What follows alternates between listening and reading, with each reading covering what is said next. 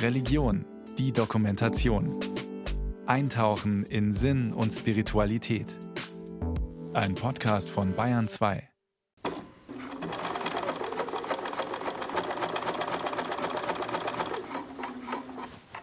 Ich habe mir eine Hose genäht und muss jetzt noch den Saum machen. Und um einfach zu gucken, ob mir die Länge so gefällt, wie ich mir das vorstelle, hefte ich den jetzt kurz mit der Nähmaschine.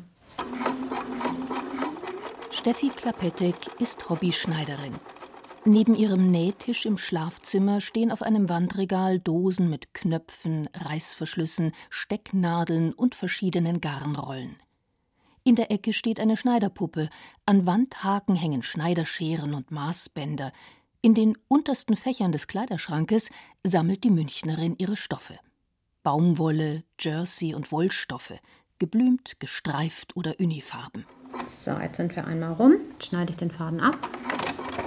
Jetzt sitzt sie an der Nähmaschine und zieht die letzte Stecknadel aus dem Hosensaum. Es ist eine Hose nach einem englischen Schnitt und es ist eigentlich eine ganz einfache Hose ohne Bund mit einem nahtverdeckten Reißverschluss an der Seite. Ich habe den ein bisschen auf meine Maße angepasst und es ist ein dunkelblauer Stretch-Satin, den ich hier verwendet habe. Die zweifache Mutter gehört zu den Menschen in Deutschland, die kreativ sind und dies in ihrer Freizeit ausleben. Wie viele das sind, lässt sich in Zahlen schwer erfassen. Die letzte Zeitverwendungserhebung des Statistischen Bundesamts wurde im Jahr 2012 durchgeführt. Damals gaben 4% der Befragten an, in ihrer Freizeit regelmäßig künstlerisch oder musikalisch tätig zu sein. Etwa 60 Prozent sagten, Kochen oder Backen gehöre zu ihren täglichen Aufgaben. Gut 11 Prozent kümmern sich regelmäßig um den Garten. Mit wie viel kreativem Input das alles aber jeweils geschieht, wird in diesen Zahlen nicht ausgedrückt. Ebenso wenig, welche Menschen zusätzlich in ihrem Beruf kreativ tätig sind oder ob sich jemand grundsätzlich für kreative Tätigkeiten interessiert, aber keine Zeit hat, diese auszuüben. Wie kreativ ein Mensch ist, liegt also meist im Auge des Betrachters oder im Auge des Kreativen selbst. Also ich nähe schon ziemlich lange Kleidung für mich, tatsächlich sogar hauptsächlich, weil einfach diese Zeit zum Nähen, das ist meine Zeit. Mir geht es tatsächlich eher um den Prozess des Nähens als um das fertige Kleidungsstück. Es kann auch sein, dass Sachen manchmal überhaupt nicht gelingen und eher ein Teil für die Tonne werden, aber das macht mir dann auch nicht so viel aus, weil ich habe Zeit an der Nähmaschine verbracht und eben damit kreativ zu sein und was Neues auszuprobieren. Etwas Neues ausprobieren oder erschaffen, mit dem neuen Erfahrungen sammeln, seinen Horizont erweitern. Viele Wissenschaftler und Philosophen haben versucht, Kreativität zu definieren oder zumindest zu umschreiben. Das Neue spielt dabei immer eine wesentliche Rolle, sagt der Kreativitätsforscher und Philosoph Karl-Heinz Brodbeck emeritierter Professor der Fachhochschule Würzburg-Schweinfurt. Also ich habe immer Kreativität aus zwei Elementen definiert und habe gesagt, stellen Sie sich zwei Kreise vor, wie in der Mengenlehre, die sich schneiden. Ja? Die Schnittmenge in der Mitte heißt kreativ und in einem Kreis steht neu, im anderen Kreis steht wertvoll. Die zwei Dinge müssen zusammenkommen. Wenn etwas nur neu ist, ist es deswegen noch lange nicht kreativ. Ja? Und wenn etwas nur wertvoll ist, also wenn ich heute Mittag koche, dann koche ich ein Rezept, das ich immer schon koche, da ist nichts sonderlich kreativ dran, aber ist natürlich wertvoll im Sinn des Essens oder des Genießens. Ja. Erst wenn zwei Dinge zusammenkommen, nämlich die Neuheit und der Wert, dann kann man von Kreativität sprechen. Ähnliche Umschreibungen gibt es bereits seit der Antike. So unterscheidet zum Beispiel der römische Philosoph und Jurist Cicero in Bezug auf die Rhetorik zwischen einer ars inveniendi, also der Kunst, rhetorische Argumente überhaupt zu finden, und der ars iudicandi, der Kunst, diese Argumente zu bewerten und auszuwählen. Beide Fähigkeiten seien essentiell für eine gelungene Rede. Und wenn man sich das klar macht, diese zwei Dimensionen, dann versteht man auch viel über den kreativen Prozess, wie das abläuft. Also man muss Neuerungen schaffen und anschließend auswählen. Die natürliche Evolution verläuft so. In der Erkenntnis geht man so vor. Oder wenn Sie einen Text schreiben. Das heißt, es ist immer dieses Wechselspiel von Neues entstehen lassen und auswählen. Den Begriff Kreativität kannten die Philosophen der Antike allerdings nicht. Im alten Griechenland habe man nur von Poesis gesprochen, sagt Karl-Heinz Brodbeck. Und damit war allgemein ein gestaltendes Schaffen gemeint, darunter auch die handwerkliche Kunst. Die Grundidee der Kreativität kam erst mit den monotheistischen Religionen auf. Erst durchs Christentum und später natürlich durch den Islam und vorher schon durchs Judentum kam die Idee auf, dass die Welt aus nichts entstanden sein kann. Also muss es da jemand geben, der sie von nichts ins Sein gehoben hat. Ja, und das war eben der Schöpfergott. Und das nannte man dann Creare, ex nihilo, aus nichts kommend. Das ist die Idee der christlichen Theologie gewesen. Die wahre und eigentliche Kreativität ist in der christlichen Vorstellung Gott vorbehalten. Denn der Mensch kann aus nichts auch nichts erschaffen. Man muss auch nicht gläubig sein. Da sind sich alle Theologen und die Atheisten einig. Kein Mensch kann aus nichts etwas schaffen. Das muss man aber auch gleichzeitig wieder eingrenzen. Denn das, woher das Neue kommt, können wir nicht angeben. Da können wir nicht sagen, woher kommt eigentlich das Neue. Woher kommen die Ideen? Woher kommt die Inspiration? Bereits für den griechischen Philosophen Platon hatte der handwerkliche Prozess eine mystische Dimension. Denn der Mensch müsse erst eine Idee schauen, müsse von einer Idee illuminiert werden, um anschließend praktisch tätig zu werden. Die Ideen aber stammten von Gott. In seiner Abhandlung Der Staat erklärt Platon das am Beispiel eines Stuhles. Der Zimmerer baue einen Stuhl, der Maler male einen Stuhl. Nur Gott aber erschaffe das ideelle Urbild des Stuhles. Man sagt ja immer, das Neue, das sind neue Ideen. Und der Platon hat gesagt, keiner der Handwerker macht doch eine Idee. Das ist eine ganz wichtige Erkenntnis. Ich sage auch, hey, mir kommt eine Idee. Und die Idee kommt zu mir, die mache ich nicht. Man kann nicht Ideen machen. Und darum kann man Kreativität nicht herstellen. Die Vorstellung, dass besonders kreative Menschen mit dem Göttlichen in Verbindung stehen, zieht sich durch die gesamte europäische Kulturgeschichte. Und sie erlebt einen Höhepunkt in der Renaissance, als man in Italien vom Divino Artista, vom göttlichen Künstler sprach. In Deutschland wird dieses Bild in der Romantik und im Geniekult des 18. und 19. Jahrhunderts wieder aufgegriffen. So schreibt zum Beispiel der Dichter Friedrich Gottlieb Klopstock um 1770 Wer unruhvollen, hellen Geist hat, scharfen Blick und auch viel Glück entdeckt, doch wer um Mitternacht vom Genius geweckt, Urkraft, Verhalt und Schönheit tiefer gründet, der nur erfindet.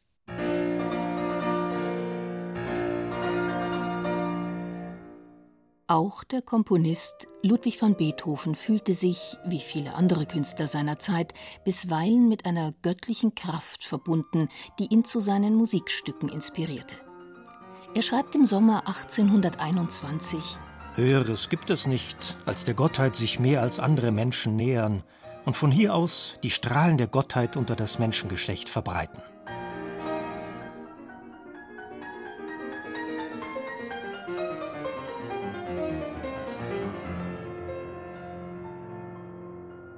Die wirklich Kreativen bewundern wir. Ja? Warum? Ja, weil darin erschauen wir etwas, was wir jetzt im Augenblick nicht haben. Und wir sagen, Mensch, das ist ja göttlich. Der spielt ja göttlich Klavier. Warum? Was passiert da? Und es gibt Unterschiede zwischen den Menschen, die werden sozusagen unterschiedlich von der Muse geküsst. Oder der göttliche Funke tritt unterschiedlich in die Menschen ein. Das bleibt ein Rätsel. Allerdings, nicht jeder Kreative ist begabt wie Ludwig van Beethoven, und nicht jeder Autor, Komponist oder Künstler würde sich als spirituell bezeichnen. Und meistens besteht das, was wir heute unzweifelhaft als kreative Tätigkeiten ansehen, nicht aus bahnbrechenden Erfindungen, sondern aus Nachahmung oder aus einer Neukombination von bereits bestehenden Elementen. Die Hobbyschneiderin Stefanie Klapetek sagt über ihre Ideenfindung: Also manchmal blätter ich eine Zeitschrift durch oder sehe irgendwo auf Instagram ein Bild von einer Bluse und denke mir dann, oh cool, so ein Schnittmuster habe ich ja in meiner Sammlung. Ich müsste nur quasi ein Detail ändern und dann würde es so ähnlich aussehen wie das, was jetzt gerade irgendwo im Laden hängt oder was ich da in der Zeitung gesehen habe. Und dann mache ich das. Um den unterschiedlichen Ausprägungen von Kreativität gerecht zu werden, haben amerikanische Kreativitätsforscher seit den 50er Jahren Modelle entwickelt, mit denen sie Kreativität in Stufen einteilen. Sie sprechen unter anderem von Little C, einer weniger ausgeprägten Kreativität oder Alltagskreativität, und von Big C, einer erfinderischen Kreativität, die dem Geniestatus nahekommt. Solche Unterscheidungen hält auch Karl-Heinz Brotbeck für sinnvoll. Dennoch ist er überzeugt, dass alle kreativen Prozesse etwas gemeinsam haben. Sie seien immer ein Durchbrechen von Gewohnheiten. Wenn ich ein Rezept aus YouTube nachkoche, dann ist das natürlich insofern was Neues. Ja, das ist so noch nie passiert, dass Karl-Heinz Brotbeck nach YouTube ein Rezept gekocht hat. Aber welthistorisch ist es ein Nichts. Ja, aber für mich ist es neu, für meine Situation. Und Kreativität ist zunächst immer ein lokales Ereignis, ein situatives Ereignis. Die meisten modernen Kreativitätsforscher vertreten die These, jeder Mensch ist auf die ein oder andere Weise kreativ. Ganz anders hat das für lange Zeit die christliche Theologie gesehen. Weil Gott allein als der wahre Kreator, als Weltschöpfer verehrt wurde, gab es unter Kirchenvertretern die Vorstellung, der Mensch sei im Unterschied zu Gott ein passives Wesen. Der Mensch wurde als derjenige gesehen, der sich von Gott abwendet, als Sünder, erklärt Markus Buntfuß, Professor für systematische Theologie an der Augustaner Hochschule Neuendettelsau.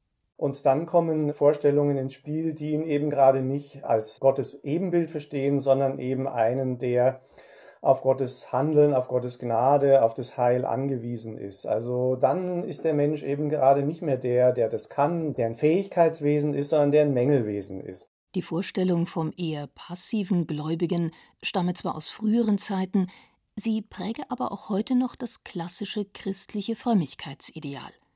Das habe nicht nur theologische Gründe, sondern hänge auch mit dem Zweck von Religionen an sich zusammen. Diese sollten Halt und Trost geben und weniger durch kreative Leistungen glänzen. Dass Religionen, die neu sind, immer eher weniger überzeugend sind wie Religionen, die eine alte Überlieferung haben. Zumindest war das seit der Antike so. Ist vielleicht auch ein Grund dafür, dass jetzt Kreativität nichts ist, was in der Religion besonders zunächst mal belohnt wird.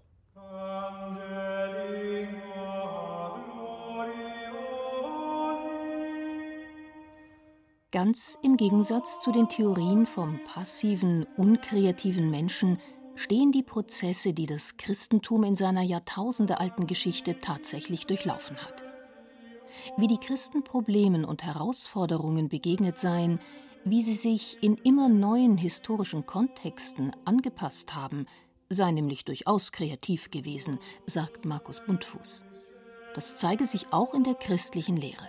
Und die Theologie war natürlich auch in ihrem Versuch, den Menschen von der Kreativität abzubringen, hochgradig kreativ. Also die Argumente der Theologen waren kreativ, auch wenn sie die Kreativität des Menschen gar nicht befördern wollten. Insofern der Blick von außen, würde ich sagen, der zeigt, dass es hier auch um sehr, sehr kreative Prozesse geht. Wegen dieses offensichtlichen Widerspruchs versuche die neuere Theologie, die Kreativität des Menschen wieder stärker in den Blick zu nehmen versuche den Menschen wieder mehr als Gottes Ebenbild zu verstehen, das schöpferisch begabt ist.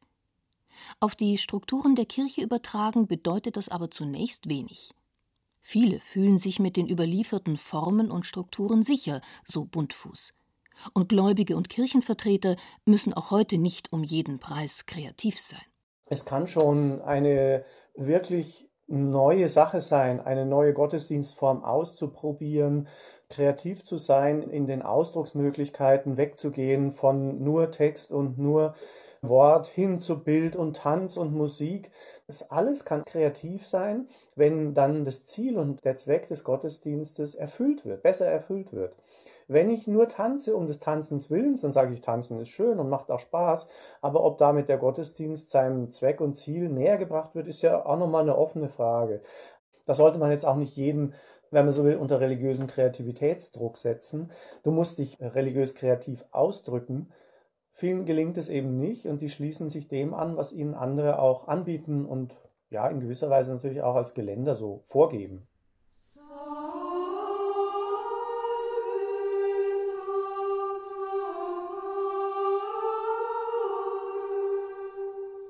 Die vorgegebenen Strukturen des evangelischen oder katholischen Gottesdienstes, die überlieferten Formen von Gebet und Bibellektüre empfinden etliche Gläubige aber auch als zu konventionell und wenig inspirierend. Sie wünschen sich, zumindest ab und zu, mehr Abwechslung. Katharina Sichler lebt in München. Sie gehört zu denen, die gern Neues ausprobieren. Es gibt natürlich, wenn man es kreativ sagt, es gibt natürlich dieses Adventskranzbinden oder irgendwelche Kalender basteln, das gibt es schon, aber ich glaube, es gibt wenig, um sich wirklich so auszudrücken oder den Glauben auszudrücken in künstlerischer Form. Und ich glaube, da gibt es schon wenig Angebote und ich habe manchmal auch das Gefühl, dass man sich da vielleicht ein bisschen scheut. Die Katholikin arbeitet gerne kreativ und wollte auch Angebote für andere schaffen. Vor zwei Jahren hat sie deshalb die Internetseite Kreativ Glauben ins Leben gerufen und bietet seitdem Kurse in Bible Art Journaling an. Eine Art künstlerische Bibelarbeit, die sonst eher in amerikanischen Freikirchen praktiziert wird. Ich komme halt, muss man sich vorstellen, mit so einer riesigen Kiste und da ist alles Mögliche drin. Also von Aquarellfarben zu Buntstiften, ganz normalen, zu Stickern, Schablonen, verschiedene Stifte aller Art, was man so holt, Glitzer, alles mögliche Papiere, so dass man möglichst viele ähm, Dinge hat, um sich auszuprobieren. Also das ist mir halt wichtig, ja, dass man einfach wählen kann und nicht nur zwei Buntstifte da liegen hat. Mit diesen Materialien soll dann ein Bibeltext bemalt, unterstrichen, beschriftet oder verziert werden, je nach Geschmack. Katharina Sichler wählt vor jedem Kurs eine Bibelstelle aus, von der sie glaubt, dass sie die Teilnehmer anspricht. Wichtig ist bei der Gestaltung, der Bibeltext ist Teil des Kunstwerks. Und da geht es nicht darum, dass man die Stelle nachmalt oder so, sondern es geht darum, was macht das mit mir? Was fühle ich in dem Moment? Wo bleibe ich hängen? Oder welche Farben kommen mir vielleicht in den Sinn? Welches Grundgefühl habe ich dabei, wenn ich diesen Text lese? Und da kann man völlig wild drauf loslegen. Ich sage auch immer, es ist mir immer ganz wichtig, es gibt kein Falsch, es gibt nur richtig, weil es einfach das ist, was man selber fühlt. Das Angebot der Münchnerin kommt gut an und wurde schon von ganz unterschiedlichen Gruppen gebucht, von Pfarrgemeinden, Jugendlichen oder Studierenden. Einmal war ich in einer Wohngemeinschaft von Ordensleuten, also von den Jesuiten war das konkret. Das waren alles Studenten, mit denen habe ich das einen Abend gemacht. Das war auch ganz lustig, weil die waren eher so ein bisschen skeptisch, weil die studieren ja alle Theologie und Philosophie und dachten, oh okay, und jetzt malen und so, das ist jetzt irgendwie nicht so ihr Ding. Aber die haben sich echt drauf eingelassen und haben mir danach auch irgendwie ein gutes Feedback gegeben und meinten, dass sie es auch echt spannend fanden, sich mal so auseinanderzusetzen. Katharina Sichler ist immer wieder erstaunt, wie unterschiedlich ein und dieselbe Bibelstelle selbst innerhalb einer Gruppe gestaltet wird. Großflächig oder filigran, bunt oder monochrom, mit Beschriftungen, Farbklecksen oder kleinen Zeichnungen. Genauso unterschiedlich wie jeder glaubt, sind halt auch die Ergebnisse gerade jetzt bei den Textstellen, man liest die ja nicht nur so, sondern man fragt sich ja wirklich, hä, was steckt jetzt dahinter oder was macht das mit mir und vor allem, was hat das so mit mir zu tun? Und was hat die Bibel überhaupt mit mir zu tun? Und es wird so ein bisschen konkreter, habe ich den Eindruck.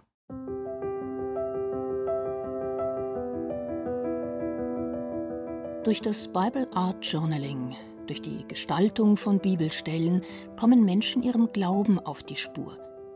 Sie lesen den Bibeltext anders, als sie ihn sonst gelesen haben, werden sich bewusst, welchen Zugang sie bislang dazu hatten und verändern dann vielleicht auch ihre Sicht auf eine bestimmte Bibelstelle oder sogar auf ihren Glauben. Der Philosoph und Kreativitätsforscher Karl-Heinz Brodbeck sagt, etwas Ähnliches passiert bei jedem kreativen Prozess.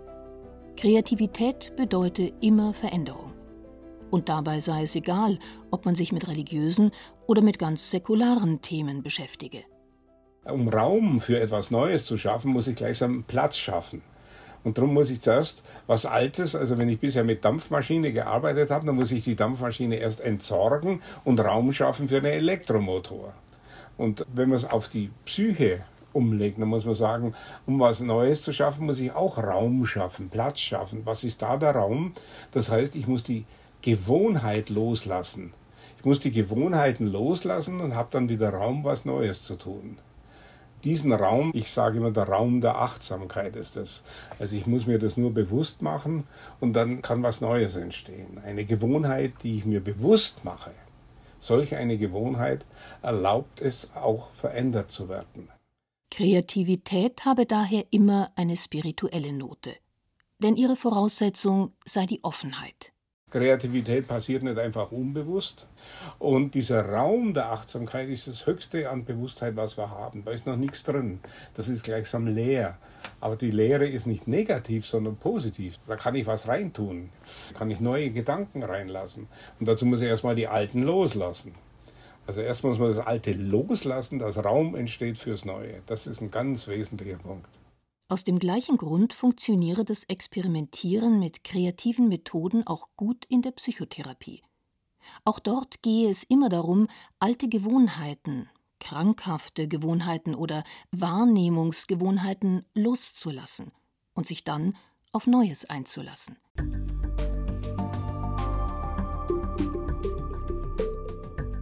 Die Münchner Hobbyschneiderin Steffi Klapetek erzählt, dass auch ihr das Nähen vor ein paar Jahren durch eine Lebenskrise geholfen hat. Das Kreativsein im Kleinen, das Kombinieren von Schnittmustern mit Stoffen und Nähtechniken habe sie dazu animiert, auch im Großen etwas zu verändern. Ich hatte zu der Zeit damals, als es mir so schlecht ging, das Gefühl, ich bin immer nur dabei, auf andere Sachen zu reagieren, auf äußere Einflüsse zu reagieren auf die Arbeit, auf meine Familie und habe dabei keine Zeit für mich und ich selber gerate so in Vergessenheit. Wenn man sich halt zum Beispiel als Mutter mit kleinen Kindern keine Zeit nimmt, sich mal in Ruhe hinzusetzen und mal abzuschalten und zu entspannen, sondern eben ständig irgendwas anderes tun muss. Und beim Nähen mache ich ja genau das. Also ich setze mich hin und mache nur diese eine Sache und alles andere interessiert mich dann nicht. Und da hat mir das eben durchgeholfen, dass ich gesagt habe, ich mache jetzt nur was für mich und ihr müsst jetzt warten.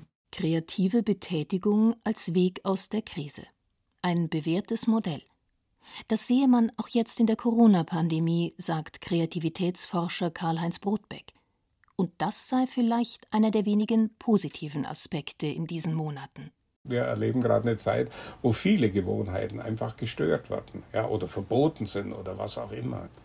Also immer in Krisen oder wenn es Naturkatastrophen gibt, vom Krieg will ich gar nicht sprechen, immer wenn Gewohnheiten nicht mehr artikuliert werden können, dann werden die Menschen plötzlich erfindungsreich. Und dann sieht man, dass die Kreativität im Grunde da war. Sie war nur unter einem Film, unter einem Schimmel, hätte ich jetzt fast gesagt, von vielen Gewohnheiten verdeckt. Also ich glaube, jeder Mensch hat Achtsamkeit, jeder Mensch kann loslassen, jeder Mensch ist im Grunde frei und insofern kann jeder Mensch im Grunde kreativ sein. Das Ergebnis eines kreativen Prozesses ist nicht immer materiell und greifbar, aber es ist meistens etwas, wofür sich der kreative Prozess gelohnt hat. Etwas Neues, anderes und Einzigartiges. So empfindet das auch Hobbyschneiderin Steffi, Sie ist mit ihrer selbstgenähten Hose inzwischen fast fertig. Also ich glaube tatsächlich, dass mein Saum noch nicht so ganz stimmt. Ich müsste den noch ein bisschen kürzen, aber oben passt die Hose schon ganz gut. Das erfüllt mich tatsächlich jedes Mal mit Stolz, wenn ich mich dann im Spiegel sehe. Auch wenn andere das vielleicht gar nicht mitkriegen und ich das auch nicht unbedingt sage, schau mal, ich habe mir wieder was Neues genäht, aber es ist einfach was für mich und es erfüllt mich dann mit Stolz. Garantiere, jeder kann irgendetwas auf eine ganz einzigartige Weise. Das muss man eigentlich entdecken. Das wäre eigentlich das einzige Kreativitätstraining, das ich vorschlagen würde, jemand zu helfen, das Einzigartige, was er tut, zu entdecken. Und sei es nur die Art, wie er geht, ja, wie er mit anderen spricht, wie er gelegentlich mal einen Witz macht oder die einmalige Art, wie jemand Spaghetti kocht. Also es gibt immer etwas, ein Unikat. Meistens sind es mehrere Dinge, die wir entdecken können.